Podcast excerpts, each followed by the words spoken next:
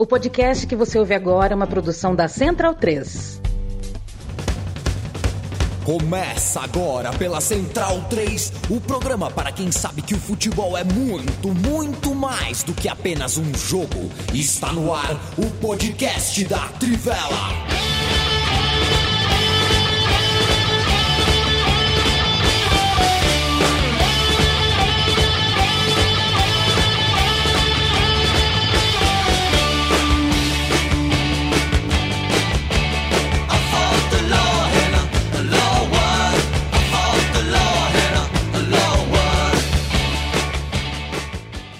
Bem-vindo, bem-vinda, amigo e amiga da Trivela e da Central 3. Eu me chamo Leandro Amin, estou ao lado do Xará Tocaio, Leandro Stein, de Matias Pinto. Eu não lembrava, viu, Matias Pinto? Você me fez lembrar, não lembrava que a gente teve o touro no estúdio Mané Garrincha. Não lembrava.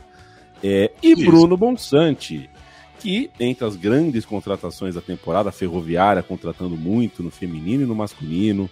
É, muita gente trazendo gente graúda por aí e o Bruno Monsante que trouxe a melhor contratação da janela, que é uma cadeira gamer.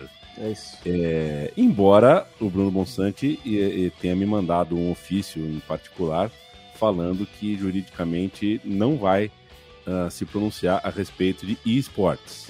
Para Bruno Monsante, esse é um assunto que não eu, passará pelo debate. Eu, eu, subi no muro sobre o assunto, né? Porque uhum. não quis expressar. Eu disse que estava aberto ao debate, né? Que acho que não tomei, tomei opinião formada ainda, mas eu principalmente uhum. não dei minha opinião sobre, sobre isso, porque eu não quero que respondam que sinuca não é esporte também, então eu prefiro me resguardar nessa. Eu ainda tenho Você o sonho sub... da medalha olímpica na sinuca, é. então... Você subiu no, no, no muro, Bruno Bonsante, apertando bolinha ou X? Geralmente é o X, né? Sobe é. no muro. É. Pois é, vamos respeitar as coisas, é, mas também vamos falar sobre as coisas. Eu adoro videogame, embora uh, deteste armas. Leandro Stein, sabe de uma coisa, companheiro? Não sei se você usa muito cotonete, se é a tua onda, enfiar o cotonete no ouvido, mas vai na manha. Cotonete é um bagulho perigoso, viu, Leandro Stein? Bom 2023 para você. Obrigado pela informação. Isso só me mostra que eu tô certo de não usar cotonete. Eu ficava sempre intrigado que na minha casa usavam-se caixas e caixas de cotonete e geralmente eu só pegava o cotonete para limpar a fita do Mega Drive, né? Era já que o assunto é videogame, sempre era bom dar uma limpadinha para não ficar soprando toda hora. Então era o meu principal uso do cotonete. Faço o serviço no banho, é. mas ainda bem que, que não boto meu ouvido em perigo com isso. Alguém que está nos ouvindo agora deve achar que a gente roteirizou isso, né? Pois é. é de falar de videogame e cotonete, o Leandro Stein vai e, e junta os temas. Mas não, isso aqui é, é, é, assunto livre nos primeiros 3, 4, 5 minutos, porque quem nos acompanha ao vivo, a gente fica esperando vocês entrarem, chegarem, conversarem com a gente. Matias Pinto, saiba você, muito boa tarde, boa noite. Boa tarde. Na, boa na, você sabe o que significa bo balalaio? Não. Não, não sabe, né? Porque você conheço. não é da minha família. É uma expressão só na minha família. O meu primo, acho que era o Jabá, meu primo de 1980. Ele jogou, jogava, tava jogando baralhos, baralhos dos adultos, mexia com os baralhos, jogava para cima, para baixo, bagunçava na, no tapete. Aquele deck com duas cores, né? Para jogar buraco. Exato. E aí a mãe dele, a minha tia, ficou, deu, chega, entendeu? Chega de, chega de brincar, chega de fazer bagunça. Guardou as coisas, aí ele falou, bo balalaio, que no caso era acabou o baralho mas ele falou bobalalaio. É, isso virou um jargão na minha família, de modo que bobalalaio para as minhas férias. Esse, esse momento aqui do play é o momento em que oficialmente minhas férias terminaram. Já diria Bussunda, né? Para quem gosta muito do meu trabalho, é, é, que vocês não conhecem minhas férias. Tudo bem, Matias? Tudo bem, na, na medida do possível. Pois é, na medida das cinco horas de xadrez verbal, ouçam com calma porque começou tinindo e trincando o nosso ano nessa República Federativa e em outras também, né? O bicho está pegando uh, em muitos lugares, inclusive aqui pertinho, no Peru, muito sério o que está acontecendo no Peru. E é uma das coisas boas das férias é escrever para a Trivela com mais calma, dá tempo, é ouvir o xadrez verbal com mais calma, que dá tempo. É, eu acho que o mundo deveria entrar em férias por tempo indeterminado. É muito mais legal do que trabalhar. Embora eu fique muito feliz Sabe... de trabalhar com a Trivela. que uma das coisas que eu gosto da, do fim do ano, né? Tipo, essas duas últimas semanas ali, Natal e Ano Novo, eu sei que não é verdade, que muita gente trabalha nessa época, inclusive a gente, mas dá uma sensação meio que o mundo tá de férias, né? Dá uma sensação um pouquinho assim de que tudo parou, que beleza, a gente vai respirar um pouquinho até o ano virar. Dá, dá, dá mesmo. É, e é um barato. Mas uh, uh, é um grande prazer também voltar e voltar para mais um ano de Central 3, Central 3 completando uma década na ativa, muito porque temos parceiros maravilhosos como os parceiros da Trivela. Um abraço para o Matheus Thyssen, Gabriel Machado. É, pois é, Matheus Thyssen, um abraço para você. Jefferson Lima, Giovanni Lima Montenegro, sempre conosco. Prazer em revê-lo. Prazer é meu, companheiro. Uh, Lucas Silva, Jefferson Oliveira, bom demais vê-los ao vivo, mais que demais. Tiago Franco Marques, saludos de São Bernardo, bom o time de jovens do São Bernardo na Copinha. O Jefferson Lima pergunta aqui, a pergunta que não quer calar, Rascaeta ou Carlos Alberto. É importante a gente colocar uma coisa em perspectiva. O Carlos Alberto é um comentarista que busca o, né, busca o clique, aí busca realmente o, chocar as pessoas, mas ele foi um senhor jogador de futebol, só para que não pareça que é o, né, que é um, um quarqué aí falando. O Carlos Alberto jogou muita bola, jogou muito. Foi campeão aqui, foi campeão lá fora, grande jogador de futebol.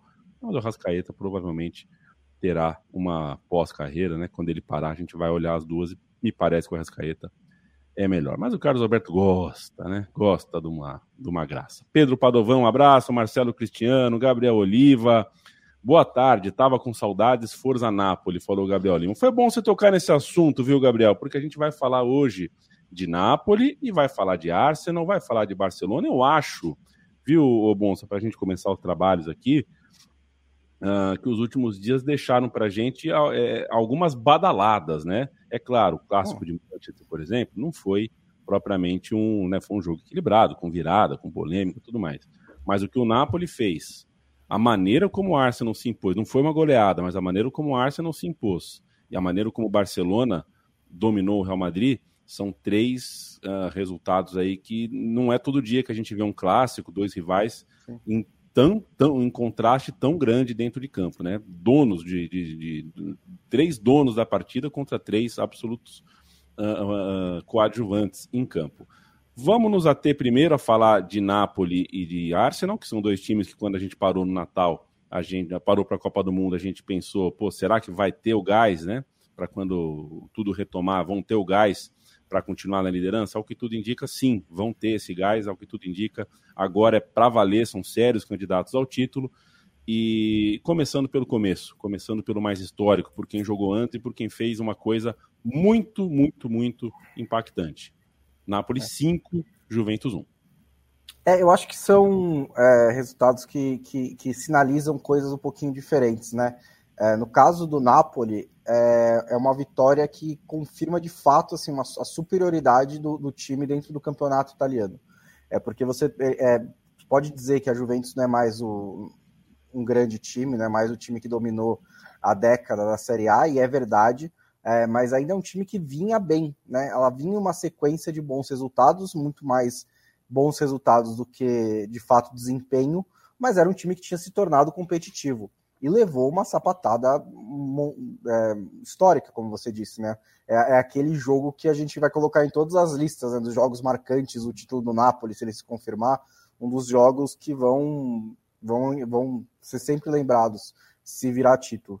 É, e acho que é, no caso do Arsenal contra o Tottenham, é, foi uma vitória menos abrangente. O Tottenham até teve é, uma reação no segundo tempo, mas ela confirma, é, porque acho que havia um pouquinho mais de dúvidas em relação ao Arsenal, principalmente pelo nível de exigência da Premier League, né, de ter times mais, de mais times bem ricos, né, e aí não só na ponta da tabela, mas também é, no meio da tabela, e o Arsenal não é um time que investiu muito, não é um time nem que tem dinheiro para investir muito, tanto que perdeu o Mudiric agora é, para o Chelsea, é, mas assim, saindo o Gabriel Jesus, num elenco que não tem tantas opções assim, como que o, que o Arsenal vai se reorganizar? E está se reorganizando bem, continua ganhando os seus jogos de Premier League, continua liderando e tem uma boa vantagem é, em relação ao Manchester City. É, e acho que a vitória sobre o Tottenham, mesmo que seja um Tottenham que está em problemas, ela meio que mostra isso.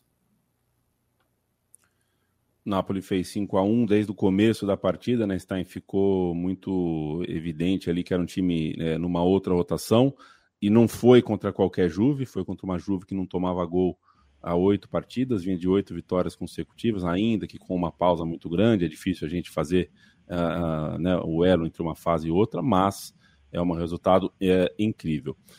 E quanto ao Arsenal, está o Arsenal ficou feliz de alguma forma com, com o que aconteceu um dia antes no clássico de Manchester, tinha a chance de aumentar um pouquinho a vantagem, mas acho que é mais do que a pontuação, né? É maneira como jogou, a energia que mostrou em campo.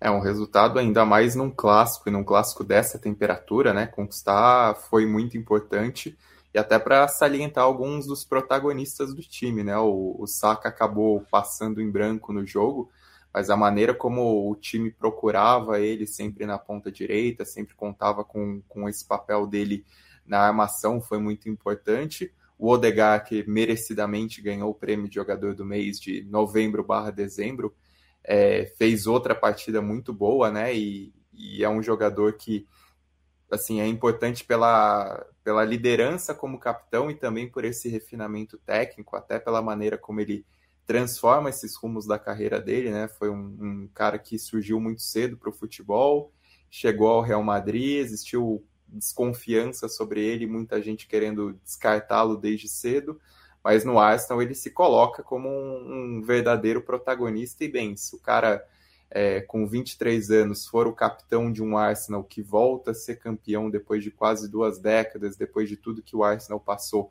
jogando o que ele vem jogando, criando o que ele vem jogando, isso é muito importante e isso é, representa demais para uma carreira que se esperava promissora se, enfim, se alguém, quando ele surgiu, falasse que ele teria esse rótulo num, num Arsenal possivelmente campeão, imagino que, que já avaliariam ele como um grande jogador e pode conquistar isso tão cedo mesmo é, com todos esses percalços, né? E foi um Arsenal, acima de tudo, que, que soube entender ali a, a temperatura do jogo, né? Pensando nesse pós Copa do Mundo, o Arsenal teve um jogo contra o Brighton que assim, estava fazendo um recital e aí o time relaxou e, e, tomou um sufoco ali no final, né? Foi um 4 a 2 é, que o Brighton deu muito trabalho e a gente está vendo a qualidade do Brighton nessa temporada, não só nessa temporada, mas até essa a chegada do Deserve parece ter melhorado ainda mais o time.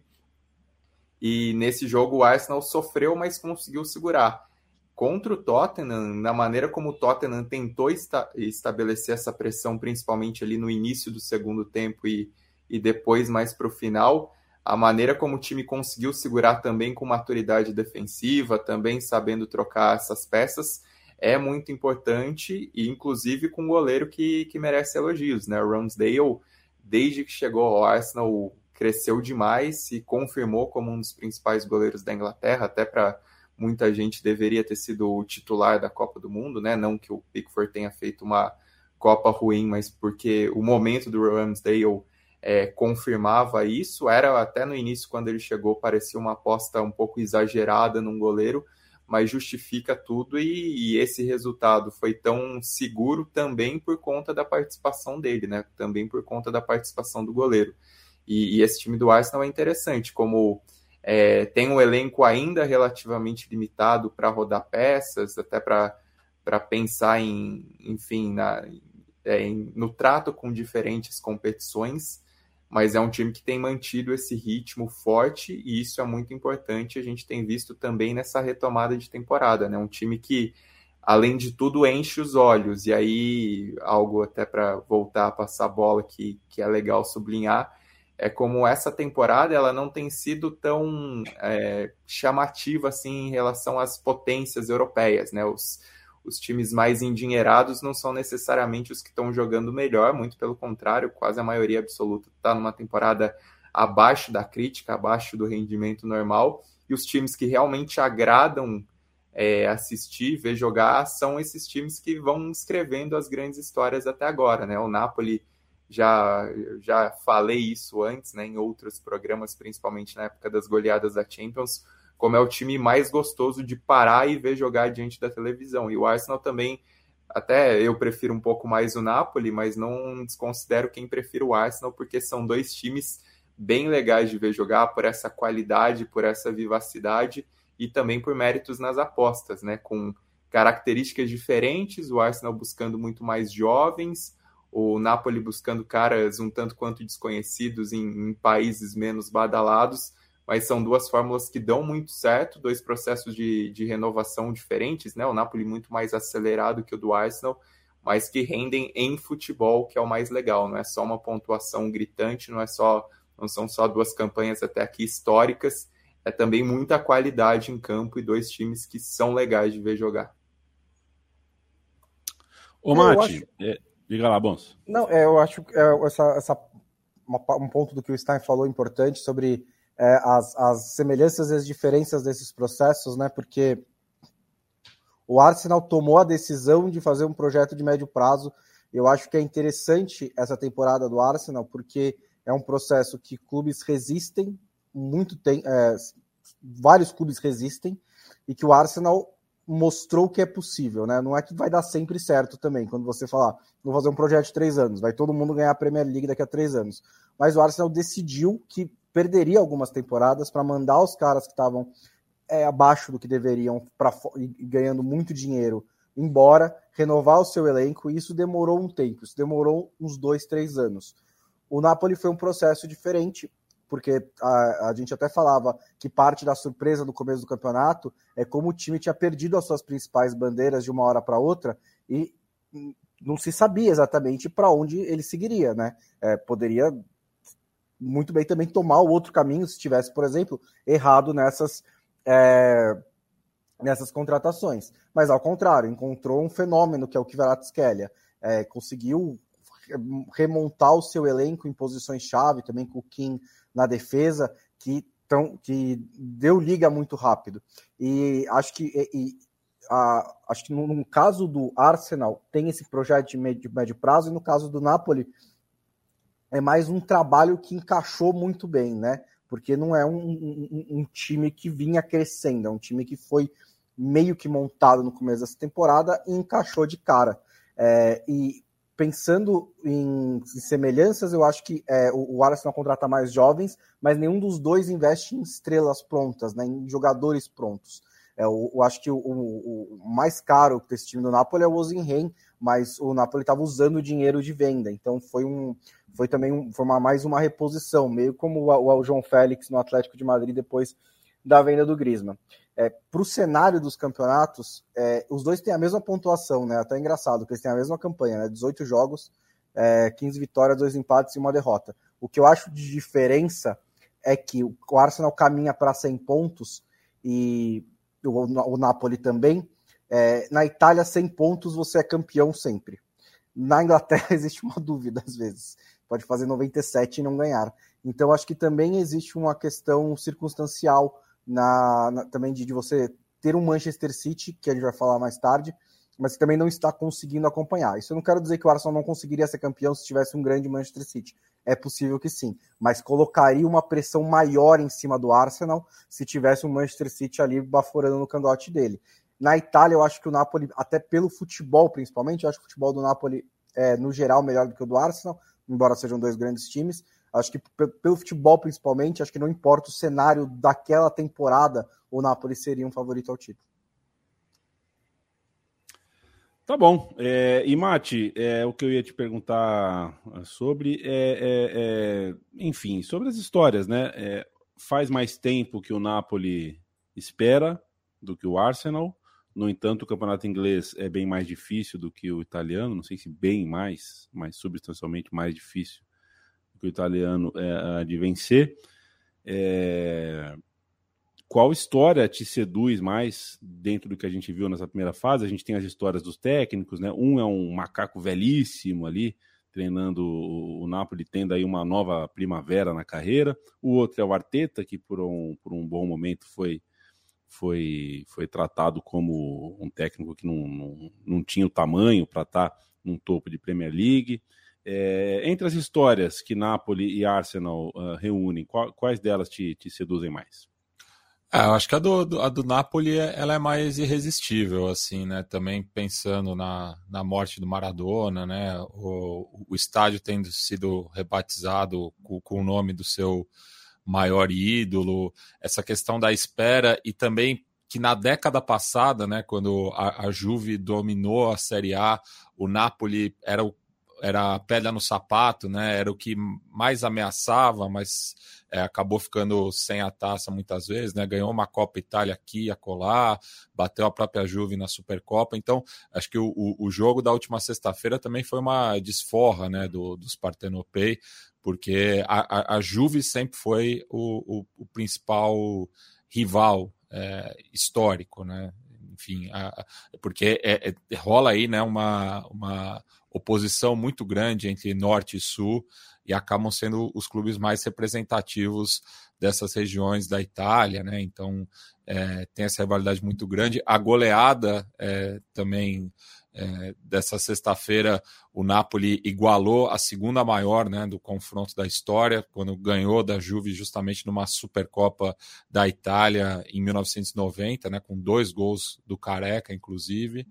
Então, acho que o, o, o roteiro napolitano me parece mais bacana do que o do Arsenal, mas que o do Arsenal também tem seus pontos interessantes, né? Porque é um time é, que o, o, jejum é, do Arsenal é muito grande, né? É, para o tamanho que o clube tem é, para a Inglaterra, que, é, e, e, que foi um dos grandes animadores da, da Premier League né, nos seus primeiros anos e está muito tempo sem ganhar.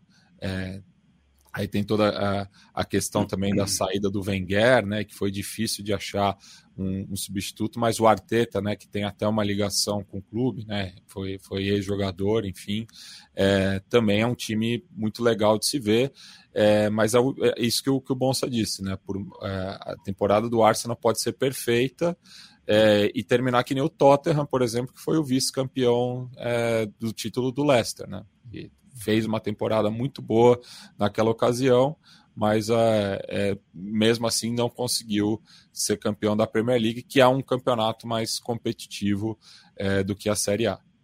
É, e sobre o Napoli, tem assim uma expectativa também por conta até de outros times muito promissores do Napoli ao longo dos últimos anos, que flertaram com grandes coisas, mas não necessariamente com escudeto, né? Aí pegando assim, desde a reconstrução do Napoli, né, pós-falência, com o time do Cavani ali, que ganhou a Copa da Itália, né, aquele time Cavani, Lavezzi, Ramsic, é, depois com os times do Sarri, que eram fantásticos e que foi um pouco parecido com isso, né, de fazer uma pontuação histórica e ainda assim acabar atrás da Juventus, mesmo com o time do Spalletti na temporada passada, que começou muito bem e aí perde fôlego depois, né? E até interessante comparando é, com o que foi a campanha passada, a maneira como o Napoli teve dificuldades ali para lidar com, com lesões, com problemas físicos, o que não acontece tanto nessa temporada, porque tem algo muito legal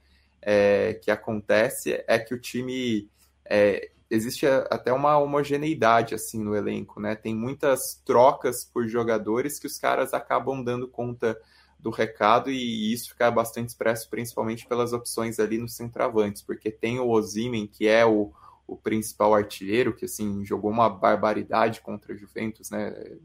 Merece essa, essa exaltação também, porque ele parecia um cara um, do adulto jogando contra os juniores, né? A maneira como ele sobrou fisicamente no jogo, como ele ganhou praticamente todas as jogadas, como ele participou é, constantemente dos gols, não só marcando, mas também gerando chances, dando passe, é, chutando para gerar escanteio.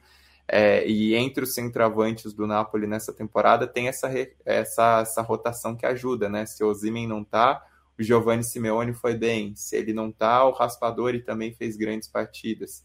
Então é o Napoli que, que acaba contando com esse elenco relativamente homogêneo, mas que tem, obviamente, seus destaques. Né? O Ozymen jogando demais é, nesse, nessa retomada do time mais recente, e o Kvaratskhelia, que é o diferente, né? o, o artista desse time do Napoli, que, que é um cara até imprevisível de se ver jogar, porque ele corta dos dois lados, trabalha com os dois pés, sabe chutar, sabe cruzar, sabe fazer muita coisa, e, e tem, tem dado ainda mais sabor para o que é essa campanha do Napoli.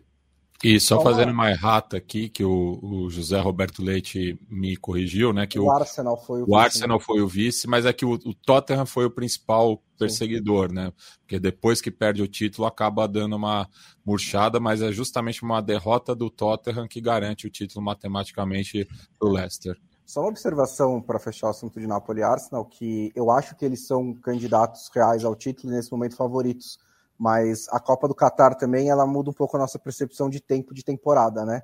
Porque geralmente meados de janeiro a coisa está funilando um pouco mais do que está nesse momento. É, em, em, meses de futebol, digamos assim, a gente está um mês adiantado, né? Ou um mês atrasado, sei lá. Mas a gente está meio que em meados de dezembro, né? A gente está ali no, um pouco antes do Natal. É, as do, os dois campeonatos ainda estão em 18 rodadas, né? Ainda não chegaram nem à metade. Então ainda tem 20 jogos pela frente, ainda pode muita coisa mudar. Uhum. É, já, a gente já viu arrancadas que começaram mais ou menos nessa altura, que terminaram em título. Manchester City acho que já teve umas duas, então é possível que isso ainda aconteça, mas eu acho que eles, os dois times, já fizeram é, o bastante, não só nos números, mas também na qualidade de jogo, para provar que vão brigar pelo título, no mínimo, até o fim. Se não sei se você gosta de carnaval, né, Bonsa, mas é, isso acontece muito com escola de samba, né? É, dá, dá um show desde janeiro com um samba maravilhoso, aí faz um desfile espetacular, e aí 0.2 de uma mestre sala e porta-bandeira você perde o carnaval. É, você, um campeonato de pontuação alta é assim, sempre tem um time que pode não estar tá encantando igual, mas está no pragmatismo ali atrás. Se você perder duas rodadas seguidas, irmão, campeonato é. pode se abrir mesmo, né? Falando nisso, o carnaval é esporte? Carnaval não é esporte. Não. Tem regras, como é? Mas movimenta milhões e... É, movimenta milhões, tem regras e um objetivo. É, é. preparação. Aliás, falta, falta um simulador de computador para a escola de samba. Imagina só, você contratar um mestre de bateria, não, Caio Belandi, que está aqui na, hospedado na minha casa, mas só conversamos sobre um futebol manager de carnaval. Seria maravilhoso. Ia ser bom, ia ser bom mesmo. Hein? Seria maravilhoso. Eu, Sapucaí Manager. É. Ô, Matias, Ciro Ferrara ou sou Campbell? Sou Campbell. Ô, Bonsa, é... Tia Henri, Henri ou Zola? Henri. Fácil, né? Fácil, né? Não, aí eu, eu facilitei, facilitei para você. Obrigado. Fazer. Quem, quem foi maior, o Stein? O Edu? É, não, o Edu não. O Silvinho no Arsenal ou o Beto no Napoli? Acho que o Silvinho, né? Acho que o Silvinho. Aliás, o novo treinador da Albânia, né? Essa... Da Albânia, maravilhoso. Pegou todo isso. mundo de calça curta. Já temos o, o, o, o, Fronteiras Invisíveis do Futebol Albânia, Matias? Não, da Albânia não. ainda é. não. Então fica a dica aí, se vocês voltam. Uh, Fronteiras Invisíveis do Futebol, procurem no feed de vocês, procurem Fronteiras Invisíveis do Futebol. É um podcast, um, um desses que enchem a Central 3 de orgulho de ter. O Rodrigo Vasconcelos manda um abraço, o Gabriel Oliva, já mandei um abraço para você também, né? O Giovanni Lima, que ouve o xadrez verbal andando, malandro, anda, hein? Israel. Tá louco. Israel Duarte, respeita o Lobo aí. O Israel Duarte provocou o Lobo aqui, chamou a gente de quadrado mágico. Bom, Samatias está em a mim e o Lobo. Eu não sei se o Lobo tá de folga ou se o Chelsea contratou, né? É, pode ter sido. Tá de folga, mas ele não falou que não contratou, então pode ser. Perfeito. Até o fechamento dessa edição. É, não tinha confirmado, mas vai saber. Leonardo Medeiros está em Cruzeta, Rio Grande do Norte, mais ou menos perto de mim. Um abraço, Leonardo. Valeu. Que Alcaças, Marcelo From de Block, Gabriel Soares. Eu ligo a TV para ver meu Fluminense, é um espetáculo. O Napoli é a mesma coisa. Mas a copinha me deixou chateado com o Fluminense, viu, Gabriel? Aliás, é, para mim a copinha, o nosso Mert Madness, né? O nosso, nossa, para mim é, é a chance da gente ver os nossos times sendo os melhores do mundo, porque nós somos a melhor base do mundo ainda. E aí, pô, é, é, Xerém, 11 da manhã. Cutia, 3 da tarde. Terrão, 7 da noite. É só, porra, é só, só marca, né? Só coisa linda. Mas de, realmente, Xerém e Cutia nessa Copa São Paulo, dificílimo, dificílimo de assistir. O Fluminense ainda mostrou uma coisa ou outra, mas o São Paulo, Matias do céu, ainda bem que você não foi para Marília, viu, Matias? Ia ter gastado. Quase fui, viu? É, Teve um dia ali que eu até cogitei. É, eu, então, a gente tem um amigo careca que eu não vi, mas com certeza foi, né? Esse aí, não sei, o dia dele tem 50 horas, não é ah, possível. Ah, um beijo, Matias. É, Hugo Pita, um abraço pro Hugo Pita. Gladson Rafael, um beijo para você. Matheus Borges, beijo para você. José Roberto Leite, Antônio Filho, todo mundo querendo saber o que o time da Trivela pensa também da, da bola na Espanha da, e também do clássico de Manchester. Eu começo falando, o, o Stein, de Barcelona e Real Madrid. Barcelona, é, a gente tem que discutir a existência de uma Supercopa na Arábia Saudita com quatro times é, e ela existe para tentar aumentar as chances de que Barcelona e Real Madrid joguem na Arábia Saudita. De preferência, um contra o outro em algum momento. Mas você põe quatro times ali que é para não ter erro, né? De alguma forma, Real Madrid e Barcelona vão para a Arábia Saudita e assim a Arábia Saudita sorri, porque aí o contrato que ela assinou com a Real Federação Espanhola uh, tem retorno. O fato é que aqui a gente vai falar de bola, de bola e campo, e no bola e campo a gente tem um Barcelona azeitado. Se a gente tivesse aqui compromissos comerciais, uma televisão popular, a gente ficaria falando aqui. O Real Madrid uh, está atrás do Flamengo na final do Mundial de Clubes? Interrogação. Mas não, não quero falar disso, quero falar de Barcelona e Real Madrid. O Barcelona ganhou a, super, a Supertaça, né, a Supercopa uh, Espanhola, com autoridade. E isso, considerando que o Campeonato Espanhol está apertado, é, pode de repente significar alguma coisa, mostrar algum tipo de termômetro, algum tipo de tendência para o que a gente tem daqui para frente no segundo turno do espanhol. Bom, até pegando o gancho nisso que o Bonsa falou, né, de ser uma temporada interrompida pela Copa, essa interrupção é, é interessante observar como vários times voltaram fora de rotação, né? Tem um impacto claro, é, méritos de Arsenal e Napoli, por exemplo, justamente por voltarem é, conseguindo render em jogos importantes, né? O Napoli ainda teve tropeço, o Arsenal também chegou a, a empatar um, um, jogo de peso ali contra o Newcastle, mas na realidade os outros times estão sofrendo demais, né? Se a gente for é, comparar com o que, enfim, que se esperava nesse momento da temporada, que era um momento já de, de ritmo consolidado, né? De, de uma sequência melhor, e o Real Madrid é um time que vem sentindo isso, assim, os jogos que eu vi do do Real Madrid ao longo dessa, dessa volta é, de temporada foram de ruins para baixo. Não que o Barcelona estivesse jogando tão bem, né? Acho que o Barcelona, no geral, estava um pouco melhor do que o Real Madrid em algumas apresentações, mas não, não era nada tão convincente assim. Mas nessa Supercopa, nas semifinais, o Real Madrid fez um jogo ruim contra o Valência e passou nos pênaltis. O Barcelona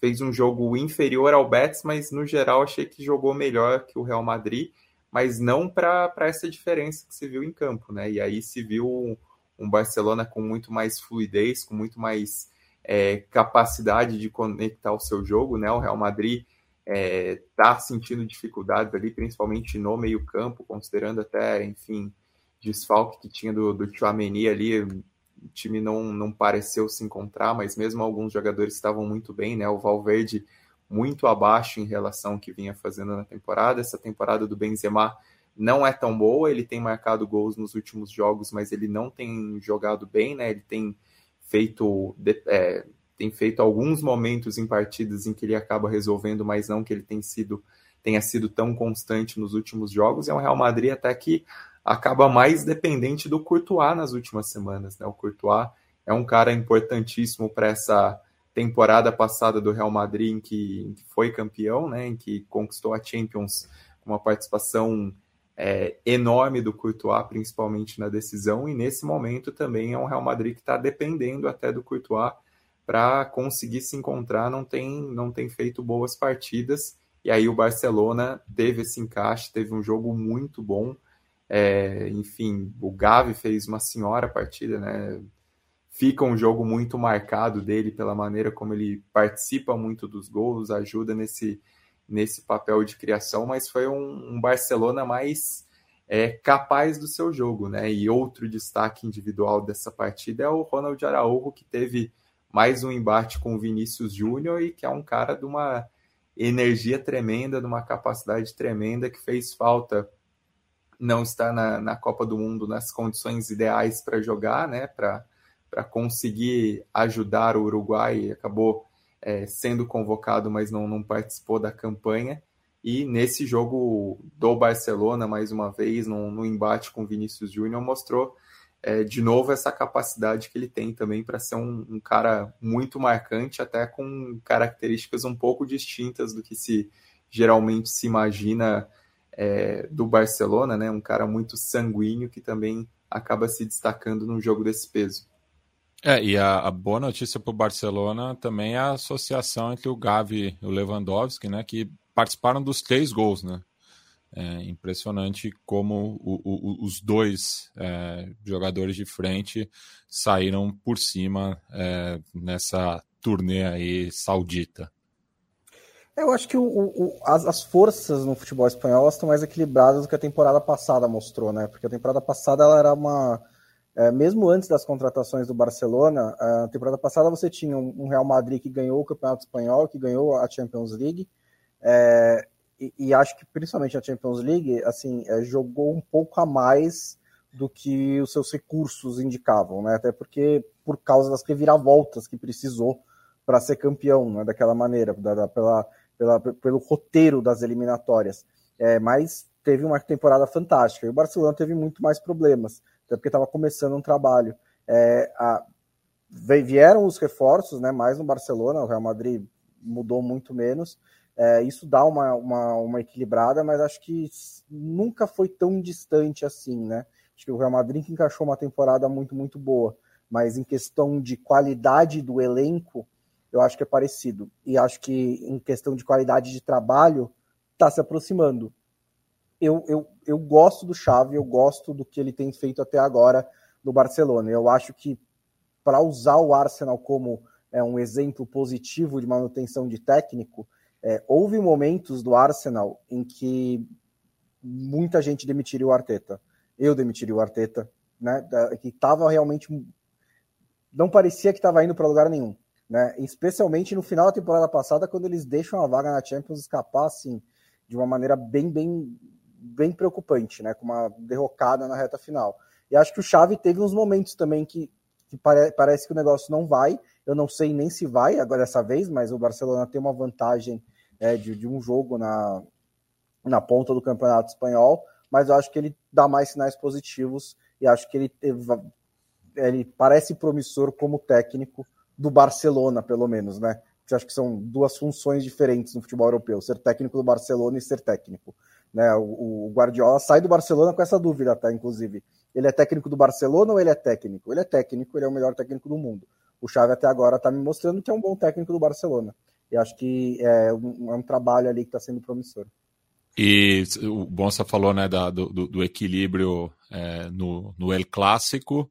É, só que ainda na Espanha, né, por mais que alguns residentes não concordem com essa afirmação, no País Basco a Real Sociedade tem dado as cartas, né, já há algum tempo, né, por mais que o, o Atlético tenha ganhado recentemente 4 a 0, se você pegar, sei lá, os últimos 10 clássicos, além da final da Copa do Rei, a Real Sociedade tem sobrando no, no Euskal Derbia. Aonde? Euskal Derbia, clássico basco.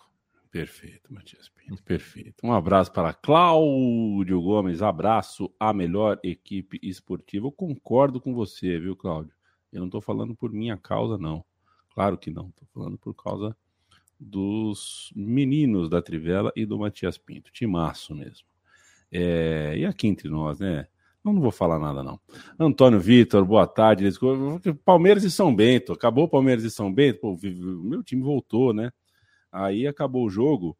Entrou na Sport TV é, PVC e Alexandre Losetti para falar de Palmeiras e São Bento. Uma hora e meia de conversa de altíssimo nível. Altíssimo nível. Por que, que na Copa do Mundo a gente não teve nenhum encontro do PVC com o Losetti? Vou deixar essa pergunta aí. Antônio Vitor, valeu. Uh, Felipe Alex, esse mano e a mim não passa bola para ninguém. Pô, é o que eu mais faço. Aliás, é o meu trabalho, né? É o meu trabalho. É, depois você pega o tape, Felipe Alepes, e perceba que eu parei de falar no minuto 7 ou 8 sobre, sobre Napoli e Arsenal e peguei de volta no minuto 26. Eu anoto aqui, eu fico participando, eu controlo o programa. Inclusive, sou mais controlador do que devia. Fiquei 19 minutos aqui só ouvindo. E depois no Transfer é... Market tem a minutagem nossa ali de quantos minutos cada um é... falou e tal, para base de dados. Pois o é. Scout da, da TV. Pois é. Aí perto do minuto 30 eu faço um mise-en-scène aqui para fazer uma transição. É, mas, poxa vida, eu toco a bola sim. Eu sou zagueiro, né? Não, não, posso carregar, não. Bruno Carvalho, melhor programa de férias, jogando futebol manager e vendo o podcast da Trivela. Bom, Bruno Carvalho, mas toma, fica de olho aí, fica de olho aí, porque o futebol manager é muito mais importante do que o podcast da Trivela. Ninguém quer ser demitido de bobeira. O Leandro Stein, o roteiro é, redigido pelo time da Trivela, pelo Bruno Bonsante hoje, uh, fala sobre um dilema, passando aqui para Manchester, tá? Sobre um dilema que o Guardiola pode vir a ter ou já está tendo com Erling Haaland. É, não é todo dia que a gente debate uh, uh, o encaixe de jogadores fora de série. Né? Um jogador fora de série como Haaland deveria caber em qualquer time. Mas, ora, o Manchester City perdeu para o um Manchester United que tinha um fora de série. Esse fora de série saiu do time, é o Cristiano Ronaldo. E ao sair, é, o Manchester United não perde mais jogo e aparentemente está muito mais conectado. Os jogadores estão muito mais conectados entre si o time está numa outra temperatura as coisas estão dando mais certo. É, então é um tipo de debate que é legal de se fazer, né? É, nem sempre ter os melhores jogadores uh, representam a resposta para tudo. O fato é que com arbitragem polêmica e um jogo que uh, teve um, um, último terço lá uh, que é difícil de prever, né? Um, três gols ali uma virada. É, o fato é que o Manchester United fez um jogo bom do primeiro ao último minuto. O Manchester United me, me agradou. Foi um time inteiro, completo em campo.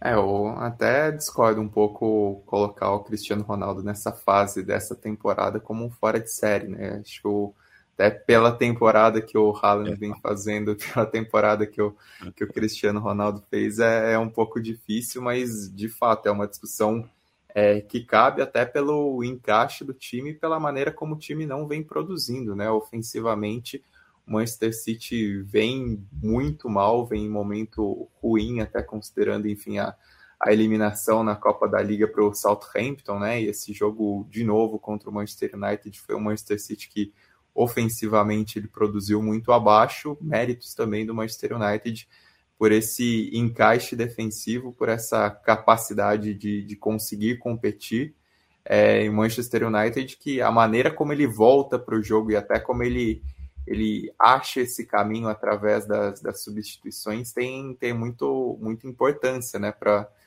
também mostrar o que vem sendo esse trabalho mais recente do, do Eric Ten Hag, que agora conta com um time mais é, bem mais equilibrado, um time bem mais consistente do ponto de, de vista defensivo. Conta com o Casimiro, que talvez seja aquele que mereça o rótulo de fora de série, né? Porque realmente a maneira como ele é, estabiliza o time desde o clássico anterior, desde a sapatada que foi, é, é algo que, que ajuda nessa, nessa virada de chave do Manchester United.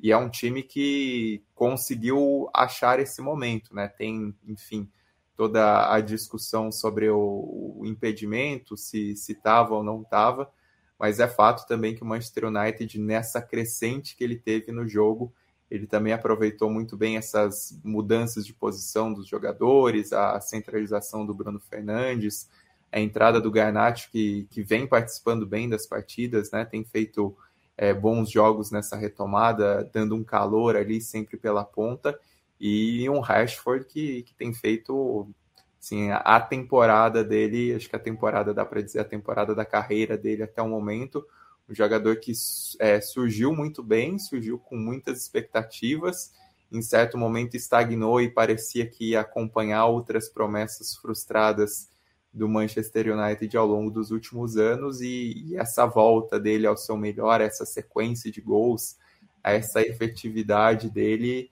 é, é, algo que ajuda demais também o Manchester United na, na guinada dos últimos tempos, né? E a Premier League que, é, neste sentido, parece ver cada vez mais consolidado um, um, grupo principal ali dentro do G4, né? O Manchester United é, finca o pé, até pela distância que, enfim, toma em relação ao Tottenham.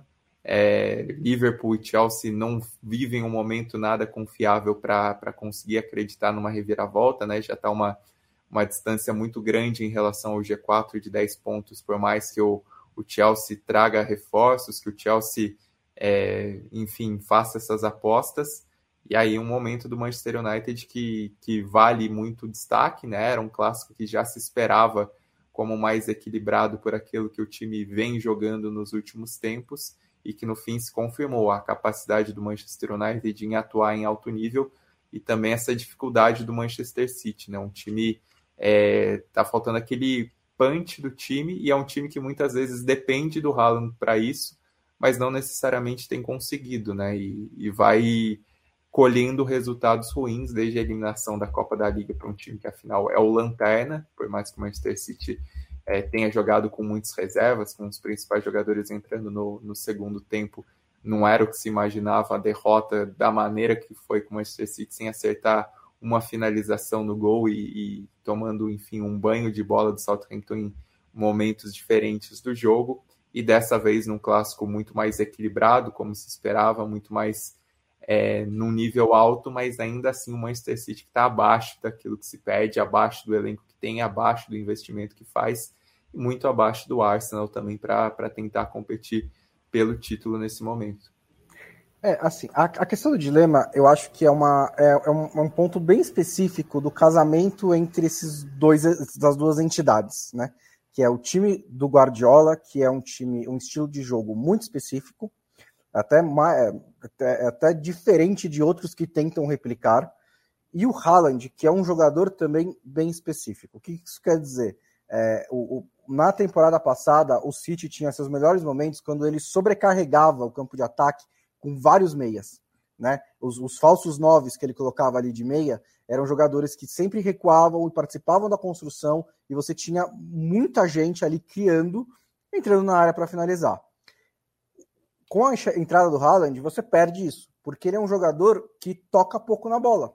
Ele pode tocar três vezes e fazer três gols, mas ele toca pouco na bola. Ele não participa do mesmo jeito que outros é, meias que eram usados como falso nove, ou até mesmo atacantes como o Gabriel Jesus ou como o Agüero, que é, são mais ali um meio termo, participavam. Então isso exige uma adaptação. Não acho que é impossível o City ter sucesso com o Haaland, mas exige uma adaptação que até nas primeiras rodadas da temporada parecia que já estava rolando, mas não, agora deu uma travada. Então, assim, é um, é um processo que vai evoluindo, né? É, acho que a, a, o, o, que o City está perdendo com o Haaland é que ele está ficando mais depend, muito dependente do Haaland para fazer os seus gols e para ter sua criação. Isso eu não acho uma boa ideia, porque quando não tiver, quando ele não tiver, não, não, não tiver, quando ele não estiver num bom dia, é, o, o City vai perder um pouco desse grande diferencial que é a sua capacidade coletiva. Um segundo ponto em relação a esse dilema é, é o próprio estilo de jogo dos dois. O Haaland gosta de bolas em velocidade, o Haaland gosta de bolas em transição. O City é um time que troca a bola 30 vezes antes de começar a atacar. Ele toca a bola 30, 40 vezes só para se posicionar no campo de ataque da maneira como o Guardiola orienta. Então, é, os jogadores, quando recuperam a bola no Manchester City, eles ficam. É, é, quando o dilema se torna prático, se torna real. O cara recupera a bola, ele vê o Haaland se movimentando, ele fala: pô, o, Guardiola falou para eu trocar, trocar 40 passes, mas o Haaland está saindo na cara do gol. O que, que eu faço agora? Eu toco pro Haaland ou troco os passes? E se você não troca os passes, o Haaland para e fica preso entre os zagueiros. Então, assim, é, é difícil manejar isso daí, né? Depois com um time que passou tantos anos jogando de uma mesma maneira. Eu acho que o Guardiola tem capacidade de resolver esse dilema, de resolver esse quebra-cabeça. Talvez não seja nessa temporada, talvez não seja tempo de perseguir o Arsenal, que tem que está com uma vantagem já muito boa. Sobre o impedimento, acho que uma, uma coisa que eu quero deixar bem clara é, é porque pelo jeito foi certa a decisão, né? A, a regra está dizendo, até o nosso amigo também, Leonardo Bertozzi, até colocou no Twitter que o, o caso do Rashford é, é, citado na letra da regra, né, como um não impedimento. É, esse é um caso que a IFAB deveria convocar uma sessão extraordinária para segunda-feira de manhã, sentar e falar: gente, essa regra não faz sentido. Porque é, o espírito dessa regra, o espírito da lei do impedimento, não está sendo contemplado por essa definição da regra. Porque é, o, o Rashford obviamente influencia na jogada. Ele obviamente influencia na jogada. Não tem, não tem discussão em relação a isso. Ele vai em direção à bola, todo mundo olha para ele e do nada chega o Bruno Fernandes e chuta pro gol. Então, assim, não tem, não tem como dizer que ele não influencia. É, se, a, se, a, regra está dizendo que ele tem que tocar na bola, ou ser, fazer uma ação física, então a gente tem que mudar isso daí. Porque a regra tem que servir ao jogo. A regra não é uma, uma escrita sagrada que o jogo tem que servir a ela. A regra tem que se adaptar ao jogo. Esse é um exemplo que mostra que essa regra precisa de uma adaptação. Concordo com você, Bruno Bonsante. Inclusive, porque a gente. É a gente não, não talvez não tenha discutido uh, o suficiente sobre o quanto mudou, o quanto mudaram as letras, as letras miúdas, uh, pequenas determinações da regra a partir de quando entra o VAR para nos ajudar, para nos auxiliar. É, e a gente tem algumas coisas na linha do impedimento que, na minha concepção, são uh, maneiras de fazer o futebol se adaptar à tecnologia e não da tecnologia nos ajudar com o futebol é, algumas, é, algumas coisas, inclusive, é, só existem porque é possível o computador. Né? E a gente começou o programa falando sobre games, né? É, é, é, se tem uma regra que só é possível ser vista por computador, então eu sou contra ela. Né? Eu acho que ela tem que nos ajudar. Estou falando do, do, do, impedimento milimétrico, né? Mas, enfim, existem situações do futebol em que não, a gente não está falando de milímetros, a gente está falando de uma interpretação óbvia de um jogador grande, de 1,80m e tanto, indo em direção à bola. É evidente, concordo com você, é evidente que esse gol deveria. Mas são vários, né? São vários gols aí nos últimos tempos, nos últimos anos, que a gente vê e fala: bom, esse gol poderia ser um divisor de águas para a gente rediscutir, para a gente mudar, para a gente adequar a regra. Isso é uma coisa assim, agora mais sobre processo. Quando a IFAB muda a regra, a letra da regra da lei, ela podia convocar uma entrevista coletiva e, tipo, explicar, né? Fazer uma, um pequeno fuzuê, assim, para todo mundo perceber que a regra mudou, né? Em vez de, de, só soltar a orientação com árbitros que aí repassam e que aí de vez em quando chega na, na imprensa. Acho que deveria haver uma, um, um, negócio mais formalizado, assim, quando muda orientações, quando muda regras, é, que, que, que para ser mais bem transmitido, né, para os torcedores, para a gente, para todo mundo. Porque tem muitas vezes a gente que é, que é ligado, tem gente que é muito ligado nisso, né? E, e eles percebem todas as diferenças. Isso é ótimo. Comentários de arbitragem fazem isso também. Mas muita gente que é muito ligado, algumas coisas passam, às vezes muda a orientação e eu fico surpreso quando o Gaciba lá entra na, na transmissão e fala: não, na verdade, semana passada a IFAB eu, poderia ser algo mais bem comunicado. E, e, e, o Gaciba, justamente citado durante a transmissão, fala que deveria ter sido marcado em Exato, ele é. fala, é verdade. o, algo mais, gente, o Stein, é, de campeonato inglês, a gente tem técnico brabo, a gente tem técnico assumindo a culpa por, por um debacle, né? O Liverpool, por exemplo, numa situação complicada. O Chelsea, jogadores já estão tendo que se apresentar ao clube de crachá, porque parece um shopping center, as pessoas já não se conhecem mais dentro do clube, precisa ter o crachá com o nome ali. É... O que mais você destaca? Bom, destaque fica também para o Newcastle, né, que faz essa campanha na terceira colocação e até assim, ganhou um jogo de peso contra o Fulham que, que tinha vencido o Chelsea, né? E um jogo até curioso, assim, pelo desfecho, se a gente for lembrar, que o autor do, do gol da vitória é o Alexander Isaac, que chegou ao clube, mas teve pouquíssima sequência, né? Quando ele acabou marcando, enfim, relembrei que ele estava no clube, porque chegou com uma contratação de muito peso para essa temporada por 70 milhões e quase não atuou por lesão. E você ter o acréscimo desse cara, ainda mais no momento decisivo da temporada, de um time que já está redondo, né?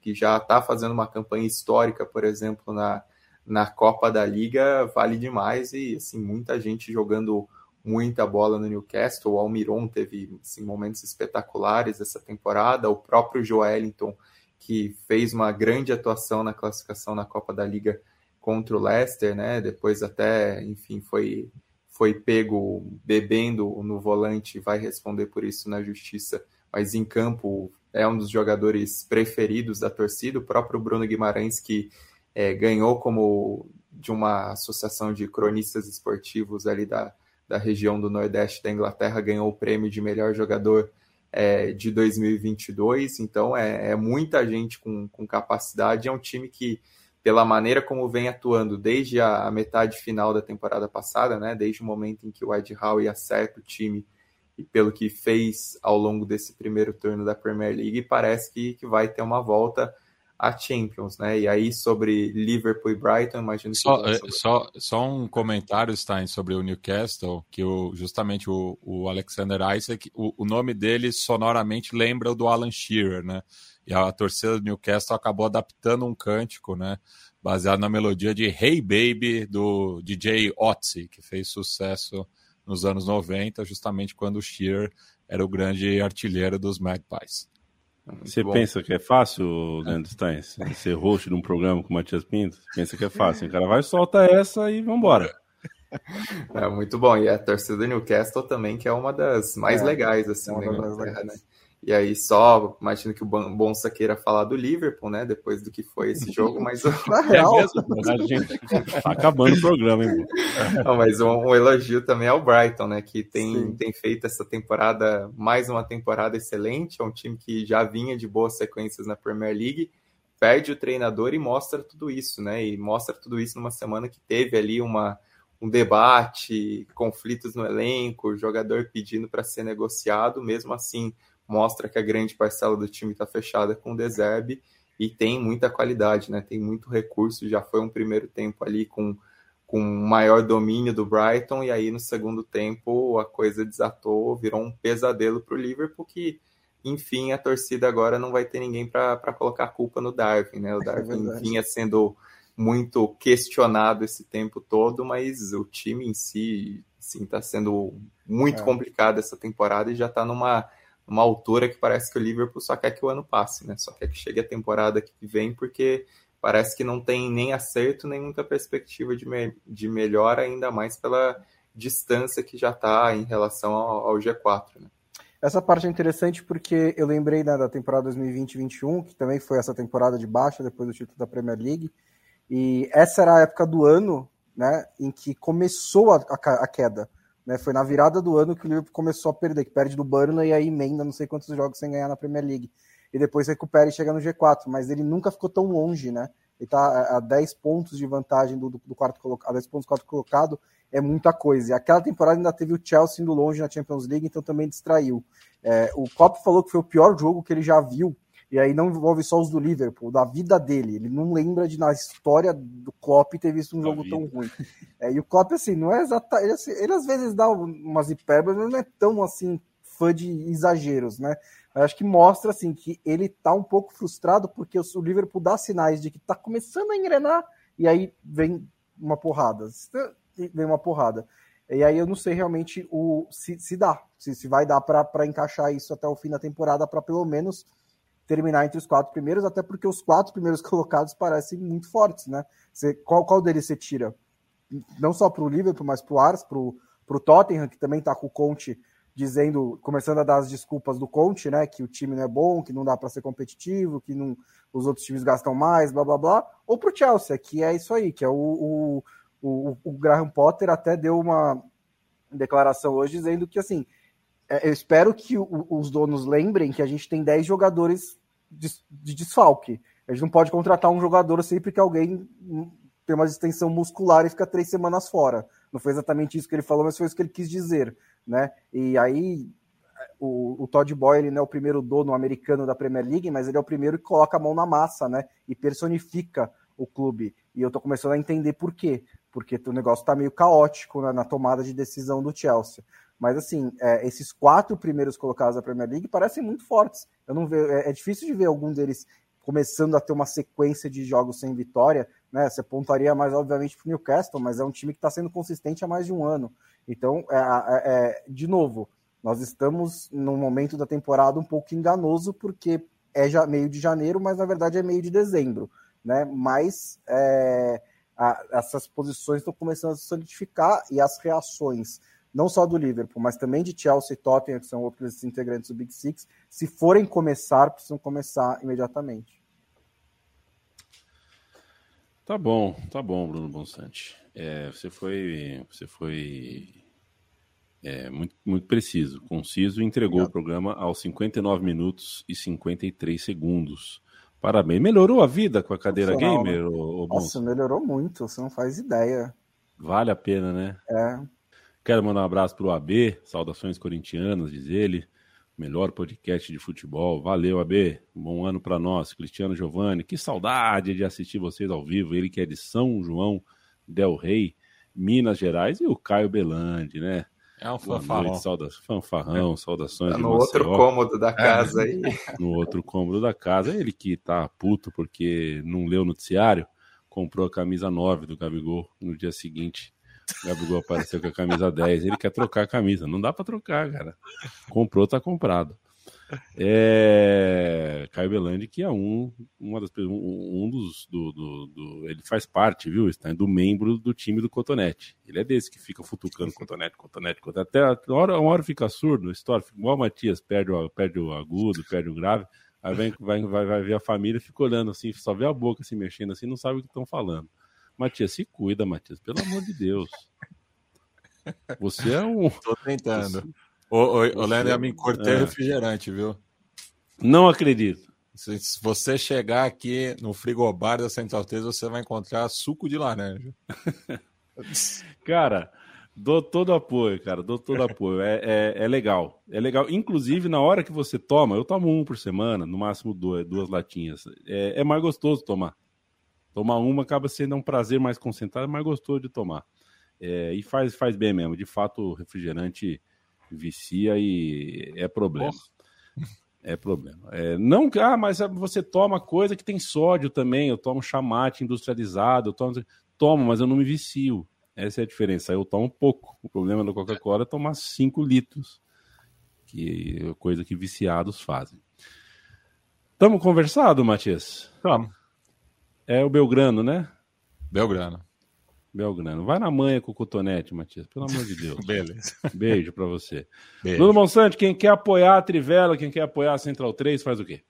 apoia.se barra Central 3 e apoia.se barra Trivela. Muito obrigado pelo apoio e pela contribuição de todo mundo e até quinta-feira inclusive pela contribuição não financeira. Tá? Se você não uhum. pode, não quer, não tem condições de nos ajudar ou já ajuda, uh, mesmo você que já nos ajuda de alguma forma no nosso financiamento coletivo, seja da Central 3, seja da Trivela, podcast ainda funciona muito na base do boca a boca. Então, se você tem um grupo de WhatsApp, se você está no Facebook com aquele grupinho, aquele Karsug Mania, né? Aqueles, aqueles grupos, várias pessoas assim, pô, faz um comentário lá, pô, um amigo que você tem que gosta do livro, você fala, pô, ouve aqui o que esse carequinha aqui falou do, do nosso time e tal, o cara tá puto, pô, entendeu? Porque de fato o boca a boca faz diferença, a gente chega em mais pessoas, é, é podcast ainda é, e enfim, é a vocação do podcast, né? É um produto de nicho, então quem faz parte do nicho que distribua, isso nos ajuda bastante. E sempre agradecendo mais um ano de parceria, estaremos juntos por mais um ano. Certo, Stein? Certo. Um beijo. Beijo. Vocês são engraçados. A gente volta quinta-feira. O Lobo volta quinta-feira ou não? Não, não, ele tá de férias. Uma tá semana de férias. Segunda-feira, em teoria, todos juntos. Isso. Perfeito, perfeito. Fico feliz por vocês. Vocês, Gostei do em teoria, né? Porque vai ser. É, não, não dá para saber. Não dá pra sair. Igual essa semana de férias foi assim, é. salvadora para dar um respiro, né? Porque o recesso, com é. tudo acontecendo, foi. foi, foi difícil descansar mesmo, né? O que eu sugeri para vocês, vocês fizeram? A pessoa que está de férias sai do grupo de WhatsApp ou não? Não. Ah, nosso grupo de WhatsApp nem atualiza, então não. É, ah, é mais tá. o Discord, é, mas não, não, só não abriu o Discord. Tá bom, tá tranquilo. Valeu, gente. Toda segunda, toda quinta a gente está aqui de volta. Vocês ficam agora com a porrada que vale. A porrada do Super Fight.